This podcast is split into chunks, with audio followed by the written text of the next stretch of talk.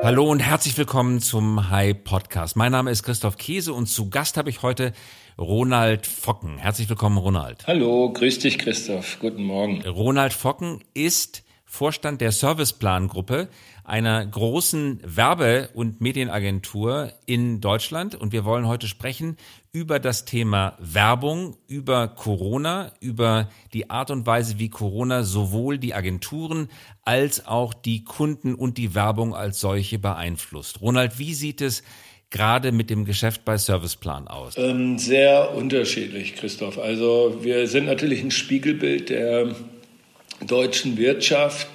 Ähm, wir sind ja mittlerweile durch das Wachstum der letzten Jahre relativ groß geworden und haben natürlich Kunden in unterschiedlichsten Segmenten. Das äh, beginnt bei der Touristik, äh, also beispielsweise Lufthansa, wo wir das weltweite äh, Newsletter-Marketing machen in 108 Ländern über die TUI bis hin zu Automotive, wo wir Zulieferer als Kunden haben oder BMW als, als Automobilmarke, die wir seit äh, langer, langer Zeit betreuen, bis hin zu Retail, ähm, äh, natürlich auch Healthcare-Kunden ähm, und auch B2B-Kunden, äh, bis hin zu Ministerien. Also wir haben wirklich das breite Spektrum und von daher ähm, ist es natürlich sehr, sehr unterschiedlich, was die, ähm, was die Entwicklung angeht. Also ähm, konkret natürlich, die Lufthansa hat vor vier Wochen alles storniert, weil ähm, da war die Aussage, wir brauchen jetzt kein Newsletter-Marketing, weil wir werden einen Großteil der Flüge einstellen und das ist bei uns ein relativ großes Auftragsvolumen.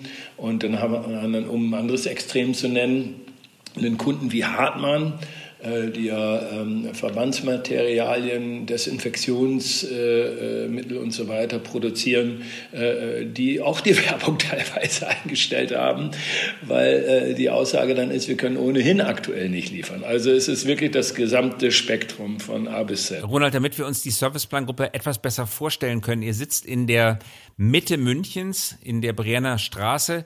Ihr seid sprunghaft gewachsen, ein Familienunternehmen. Familie Haller, Florian Haller, glaube ich, in zweiter Generation ist Eigentümer und sitzt auch bei euch mit im Vorstand. Ihr bietet viele Dienstleistungen an, sehr digital. Ihr seid eine sogenannte Full-Service-Agentur. Kannst du uns einen Überblick ganz kurz im Abriss geben über wer ist eigentlich Serviceplan? Vielleicht wo kommt der Name her, der etwas sperrig vielleicht klingt und wie viele Leute arbeiten bei euch? Ja, also ähm, es ist in der Tat so, der Name äh, sperrig ist eine nette Formulierung. Äh, der Name ist Programmserviceplan. Ähm, wir haben in diesem Jahr das 50-jährige Jubiläum und äh, der Name Serviceplan resultiert tatsächlich aus einem Serviceplan, den der Dr. Peter Haller seinerzeit mit seinem Partner, äh, mit dem zusammen die Agentur gegründet wurde, Rolf Stempel, die beiden hatten zusammen 1970 einen Serviceplan herausgebracht. Was war ein Serviceplan? Im Prinzip alle Marketing-Services, um ein Unternehmen in Marketing-Kommunikationsthemen äh, komplett zu beraten. Also von der Produktinnovation über äh, Forschungsthemen äh, bis hin äh, zu Handelsmarketingkonzepten, Reinverkaufsaktionen äh, in den Handel bis zur klassischen Werbekampagne und äh, später natürlich auch äh, die ganzen digitalen Themen. Also der Name Serviceplan, deswegen schreiben wir auch ähm, aktuell unter unsere 50 Jahre Werbekampagne Born Integrated. Äh, also die äh, Philosophie der Agentur war immer schon integrierte Dienstleistungen anzubieten und das gesamte äh, Spektrum umzusetzen, weil natürlich war es vor 50 Jahren genauso wie heute. Es ist keinem damit gedient, einen netten TV-Spot oder eine nette Digitalaktion alleine zu machen. Zum Schluss müssen die, die Themen aufeinander einzahlen und vor allen Dingen muss es eine ganzheitliche Strategie sein und das ist die Philosophie dahinter. Und ihr seid nach wie vor eine Familienfirma äh, oder stark im Familienbesitz. Auf jeden Fall seid ihr unabhängig. Ihr habt euch nicht von einem internationalen Netzwerk wie WPP kaufen lassen. Ihr seid also eine große deutsche unabhängige, netzwerkunabhängige Agentur. Ja, genau so ist es. Und da sind wir ehrlich gesagt gerade in der aktuellen äh, Krise, die wir jetzt haben, der Corona-Krise auch ganz äh, glücklich drüber, weil wir unser Schicksal selbst in der Hand haben. Man bekommt ja jetzt gerade auch in den Medien äh, in den letzten Tagen ganz äh, stark mit, was in der Branche passiert. Äh, und natürlich sind WPP, Omnicom, Publicis, die großen Agenturholdings alle kapitalmarktgetrieben. Und kapitalmarktgetrieben heißt zum Schluss, dass die Fantasie für den zukünftigen Börsenkurs eine wesentliche Rolle spielt und natürlich die Ertragslage insgesamt. Und das ist natürlich in einer Phase, wie wir sie aktuell haben, eine ganz schwierige Problematik, weil das Geschäft, was wir hier machen, ist zum Schluss People Business. Das ist äh, sonnenklar und wir haben äh, eines der besten Geschäftsjahre im Jahr 2010 gehabt, also nach der Finanzkrise 2008, 2009. Und das hing ganz einfach damit zusammen, dass viele der großen äh, internationalen Netzwerke einfach die Leute ausgestellt haben, weil man natürlich Kosten sparen musste und diese Kosteneinsparungsprogramme entsprechend an der Börse publizieren musste. Aber äh, was passiert natürlich, wenn wesentliche Menschen ähm, aus dem Geschäft herausgenommen werden, dann gehen auch oft wesentliche Etats, weil äh, das eine hängt mit dem anderen zusammen, weil das ist zum Schluss ein Beratungsgeschäft, ein Kreativgeschäft äh, und da sind Menschen der entscheidende Faktor. Und ähm, das ist etwas, was momentan auch wieder eine große Rolle spielen wird. Ähm, und wir denken, dass wir, ähm, so hart diese Krise ist, äh, vielleicht auch in einigen Jahren sagen werden, naja, es war schwierig äh, und wir hatten auch zu kämpfen, dort durchzukommen, aber wir sind zum Schluss dann doch gestärkt aus dieser Krise herausgegangen. Also wie macht er das? Ihr, ihr entlasst keine Leute, ihr macht Kurzarbeit und ihr versucht aber die Truppen beieinander zu halten? Genau. Ist das eure Strategie? Ja, also wir, äh, wir werden natürlich um den einen oder anderen Arbeitsplatz, den wir abbauen müssen, nicht herumkommen. Das muss man schon ganz ehrlich sagen, weil es wird Etats die wir aktuell haben, in diesem Volumen nicht mehr äh, wiedergeben. Das ist leider Gottes so, weil. Das muss äh, uns bitte mal erklären. Warum wird das so sein für all diejenigen, die nicht aus der Werbung kommen? Warum ja.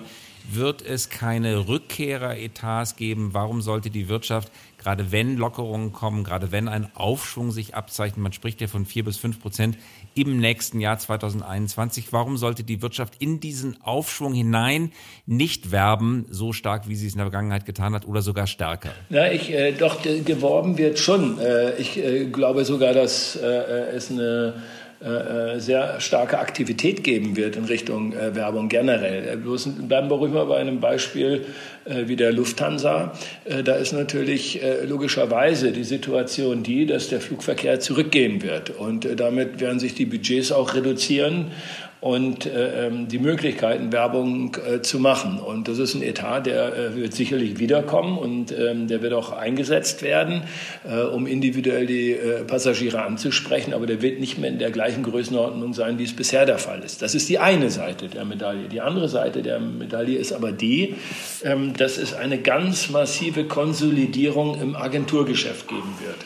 Äh, das zeichnet sich jetzt auch schon ab. Ähm, wie viele Agenturen hat ein großes Unternehmen wie die Lufthansa oder BMW heute, so ungefähr? Ja, ich will es jetzt gar nicht mal unbedingt auf diese beiden Marken beziehen, aber generell, es gibt tatsächlich, wenn man es mal global betrachtet, äh, gibt es große DAX-Konzerne, die haben wirklich äh, um die 1000 Agenturen global verpflichtet. 1000 Agenturen? Ja, das hört sich jetzt extrem viel an. Das ist auch viel, aber um das mal kurz zu beschreiben, wie das geht.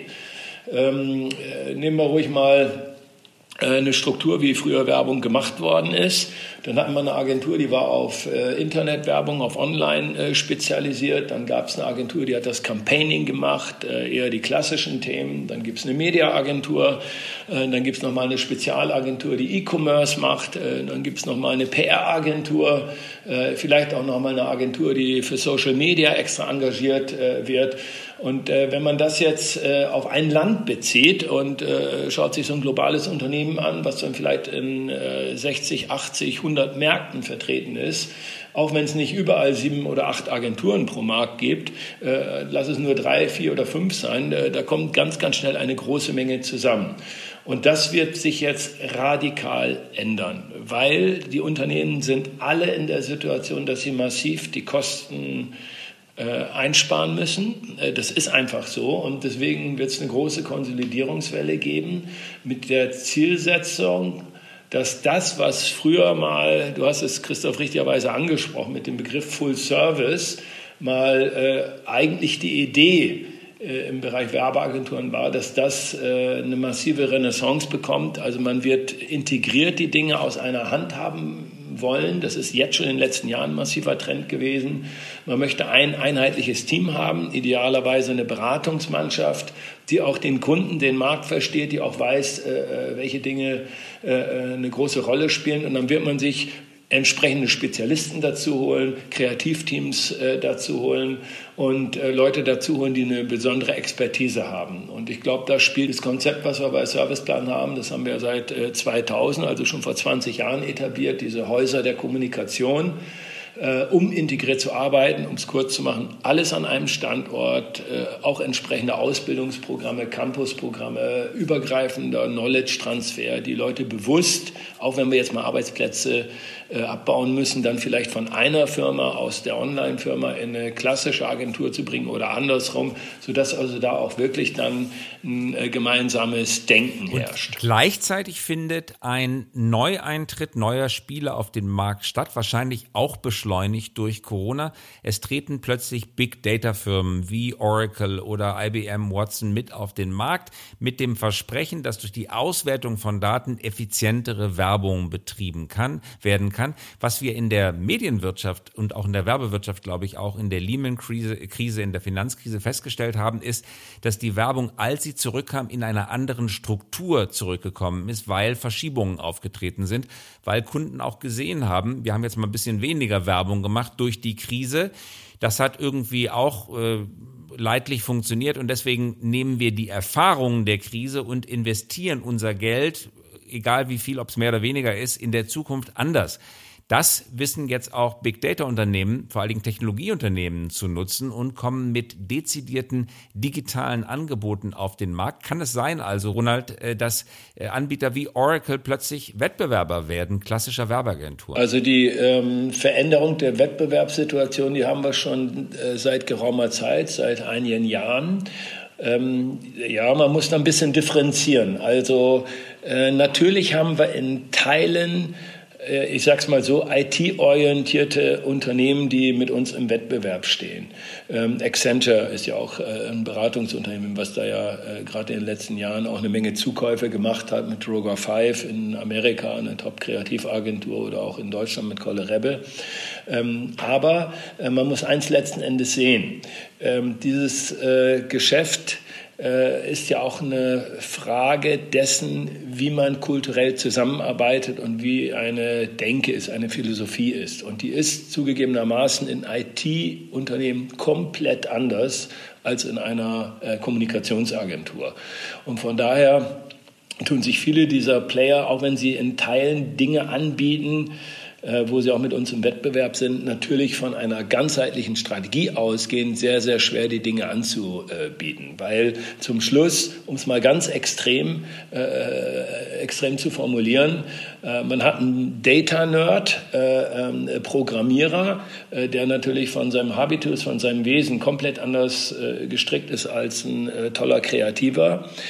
und die sitzen an einem Tisch und die müssen gemeinsam an einem Strang ziehen. Und das ist schnell erzählt, es ist aber gar nicht so schnell gemacht. Das ist ein kulturelles Thema, wie man die Menschen zusammenbringt und vor allen Dingen auf Augenhöhe zusammenarbeitet, dass der eine den anderen akzeptiert, auch mit seinem Leistungsbeitrag.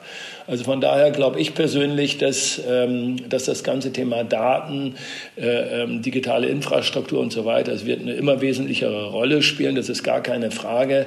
Aber zum Schluss geht es auch nach wie vor um gute Konzepte, um tolle Kreativideen und die müssen äh, exzellent exekutiert werden. Also das ist unbestritten. Äh, das, glaube ich, wird auch so bleiben, meine persönliche Meinung. Trotzdem gibt es Werbekunden, und das sind nicht die kleinsten, die sagen, ich lege da jetzt einfach mal weniger Wert ein Stück weit drauf, sondern ich wette jetzt darauf, dass die computergesteuerte und vom Computern ausgespielte, optimierte Werbung am Ende auf einen günstigeren, preiswerteren Weg meine Verkaufsziele erreicht. In der Fachwelt spricht man von dem sogenannten Programmatic Buying.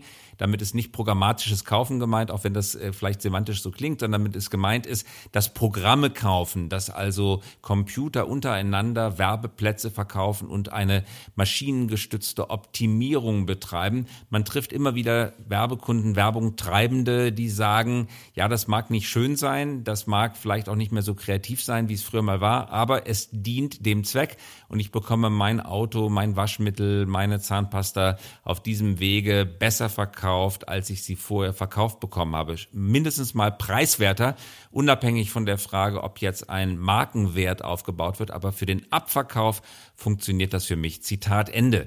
Das sagen manche. Ist das ein Markttrend, der auch tatsächlich die bisherige Struktur der Werbewirtschaft verändern kann? Also den Markttrend, den gibt es tatsächlich seit geraumer Zeit und auch wir arbeiten natürlich mit programmatischen Kampagnen ganz besonders stark.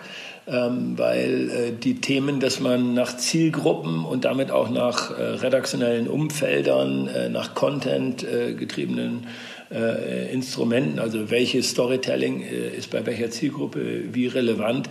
Das hat in den letzten Jahren zugenommen und programmatische Kampagnen, auch Programmatic Buying, äh, wird seit vielen Jahren bei uns äh, praktiziert. Da waren wir eine der allerersten Agenturen, die das gemacht äh, haben. Und es gibt ja auch Agenturen, gerade im Mediabereich. Blackwood Seven ist ein ganz gutes Beispiel. Da wurde ein riesen PR-Tamtam gemacht vor drei, vier Jahren.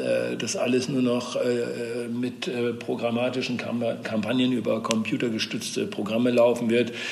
Zum Schluss hat es nicht funktioniert. Heute ist Blackwood Seven Geschichte. Und das hängt damit zusammen, äh, dass natürlich das alles unterstützende Mittel sind, die auch richtig sind, aber zum Schluss, zumindest in der aktuellen Phase, ist es so, dass du immer noch Menschen brauchst, die mit einem gesunden Menschenverstand sich die Dinge anschauen, diese Pläne, die dort rauskommen und auch die Art ähm, des Einkaufs und dann auch gegenjustieren und das äh, dann äh, optimieren. Also wir machen beispielsweise heute Mediapläne, äh, in vier, fünf Varianten, äh, wo früher drei, vier Personen äh, drei Wochen an einem Mediaplan saßen und ein äh, Konzept gemacht haben. Die sind heute innerhalb von wenigen Minuten auf Basis künstlicher Intelligenz optimiert. Trotzdem habe ich noch keinen Detailplan. Äh, ich weiß, wie ich die Budgetverteilung machen muss, wie ich die Kanäle einsetzen muss, aber ich muss mir trotzdem die Sendeumfelder auch noch mal anschauen und ich muss wissen, äh, läuft jetzt äh, äh, beispielsweise Germany's äh, Topmodel gerade richtig gut oder läuft es nicht gut oder muss ich da irgendwelche anderen Themen berücksichtigen, die vielleicht vielleicht dazu führen, dass man um so ein Beispiel mal zu nennen, äh, vielleicht sogar eine äh, Content-Strategie in so einem werblichen Umfeld macht und nicht einfach nur eine klassische Werbeplatzierung. Und das sind Themen, äh, ähm, die werden auch weiterhin Bestand haben. Also man braucht künstliche Intelligenz, man braucht computergestützte Programme, gar keine Frage. Machen wir seit langer Zeit, aber alleine wird es nicht funktionieren. Nun verändert Ronald die Corona-Krise das Medienverhalten oder überhaupt das Verhalten der Menschen ganz massiv. Es gibt einen plötzlichen eruptionsartigen Durchbruch digitaler Kommunikation. Zehn Jahre wurde über Homeoffice und über virtuelles Arbeiten diskutiert, über Homeschooling. Plötzlich ist es da. Plötzlich sehen wir die Netze halten. Plötzlich sehen wir, dass wir mit Zoom und Google Meet und äh, Microsoft Teams und vielen, vielen anderen Angeboten doch vergleichsweise vernünftig arbeiten können, wenn unser spezielles Berufsbild das zulässt.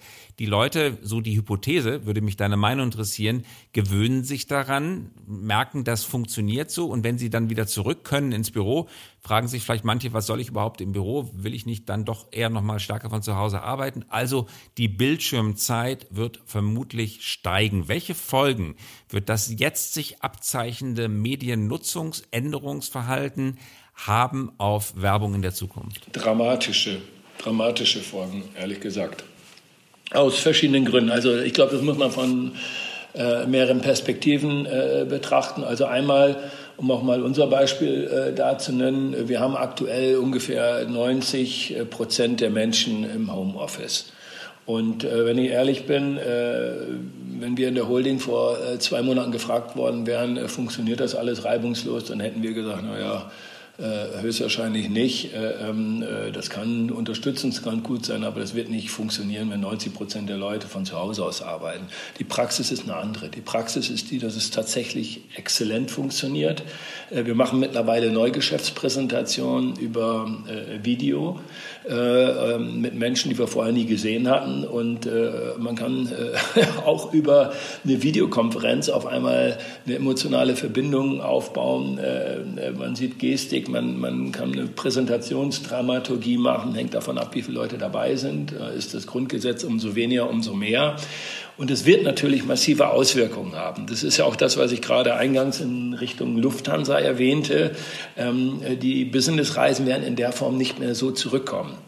Natürlich wird es weiter Businessreisen geben, aber das wird sich äh, natürlich verändern. Genauso ist das Thema äh, äh, mit Coworking Spaces äh, auch auf einmal äh, unter einer ganz anderen Perspektive zu beurteilen. Also das, was vor drei Monaten ein Riesenthema war, äh, glaube ich, wird in Zukunft eine Schwierigkeit äh, als Geschäftsmodell sein, weil ähm, man wird vielfach sagen, Mensch, die Leute können auch von zu Hause aus arbeiten. Ich brauche gar nicht unbedingt einen Coworking Space oder wenn, dann brauche ich nicht mehr so viel Fläche. Und vor allen Dingen nicht mehr so dicht, ja, weil die Dichte des Coworking Spaces natürlich aus der infektiologischen Sicht ein, ein Bedrohungspotenzial. Absolut, absolut. Und auch bei uns in der Agentur, auch wir überlegen, ob wir die Fläche, die wir jetzt jetzt haben, in der Größenordnung noch brauchen. Wir werden in zwei Jahren umziehen hier in München mit unserem Headquarter und da haben wir mal eine Planung gemacht, 80 Prozent Auslastung, also sprich 20 Prozent äh, Flexdesk ähm, oder anders gesagt, generell Flexdesk und 20 Prozent weniger Belegung durch Mitarbeiter, weil wir haben ja viele Fotoshootings, äh, Filmdrehs, äh, irgendwelche Themen, die außerhalb der Agentur auch gemacht werden, auch Kundentermine natürlich.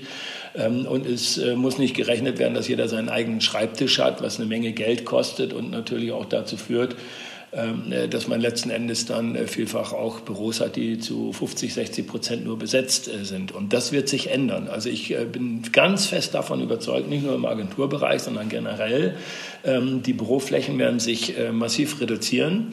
Äh, in vielen äh, äh, Branchen. Ähm, und es wird natürlich auch dazu führen, dass das Thema Homeoffice, weil die Akzeptanz massiv gestiegen ist, ähm, auch ein ganz normales Element des Arbeitens ist. Ähm, und damit haben wir natürlich eine fundamentale Veränderung in unterschiedlichsten Bereichen. Das hat Auswirkungen auf Gastronomie, das hat Auswirkungen auf Fluggesellschaften, auf Hotels.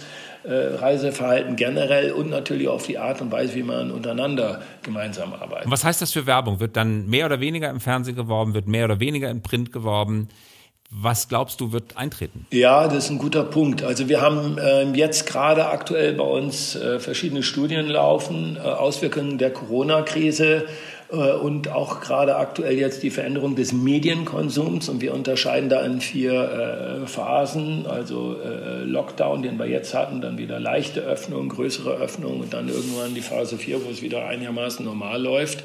Und in jeder der vier Phasen wird es eine veränderte Mediensituation geben. Aktuell ist es so, ähm, dass äh, sich analoges Fernsehen, ähm, was ja immer ein Problem in den letzten Jahren bei jüngeren Zielgruppen äh, äh, war, massiv entwickelt hat wieder von den Reichweiten in allen Zielgruppensegmenten. Genauso haben die digitalen Kanäle natürlich massiv ähm, an äh, Zuwachs äh, gewonnen, aber auch äh, Print beispielsweise, je nachdem, in welchem Segment man unterwegs ist, ähm, äh, Print äh, hat auch in vielen Bereichen äh, eine hohe Stabilität, äh, weil die Leute halt mehr Zeit haben, äh, weil sie nicht die Zeit im Hotel oder im Flieger verbringen oder im Zug, sondern weil sie zu Hause sind und auch einmal die gewonnene Zeit auch für verstärkten Medienkonsum nutzen. Und ich glaube, dass mit einer Veränderung äh, und einer anderen Akzeptanz dieses Themas Homeoffice das auch in vielen Bereichen so bleiben wird. Ich kann da übrigens eine persönliche Zahl beisteuern an dieser Stelle. Ich habe seit Anfang des Jahres eine solche Time-Tracking-App auf meinem auf meiner äh, Watch, äh, Apple Watch, äh, was sich äh, da herausgestellt hat vor Corona, dass ich 17 Prozent meiner Wachenzeit verbringe mit Transport. Fahrten zur Arbeit, Fahrten im Lande herum und Europa herum zu Kunden und Gesprächen. Diese 17 Prozent sind nun fast vollständig verschwunden. Aber das Interessante ist, dass die Summe der Arbeitszeit äh, weder gewachsen noch geschrumpft ist, sondern diese 17 Prozent, die sind einfach sozusagen der Arbeitsproduktivität zugute gekommen. Also meine Arbeit war bisher aufgeteilt zwischen Transport und tatsächlich produktive Arbeit. Und dieser Transportteil ist der Arbeitszeit zugeschlagen, also ein Produktivitätszuwachs geworden, ohne dass meine Work-Life-Balance, also der private Teil des Lebens, davon äh, darunter gelitten hätte. Produktivität gestiegen, bei gleichzeitiger Wahrung eines irgendwie vernünftigen Verhältnisses zwischen Arbeiten und Nichtarbeiten. Und das hat enorme Auswirkungen auf Medien- und Konsumverhalten. Definitiv. Und die Erfahrung ist sehr gut. Ich kannte so eine Zahl noch nicht, von daher ist es super spannend, Christoph. Aber genau exakt die gleiche Erfahrung machen äh, wir bei uns auch. Mir geht es persönlich auch so.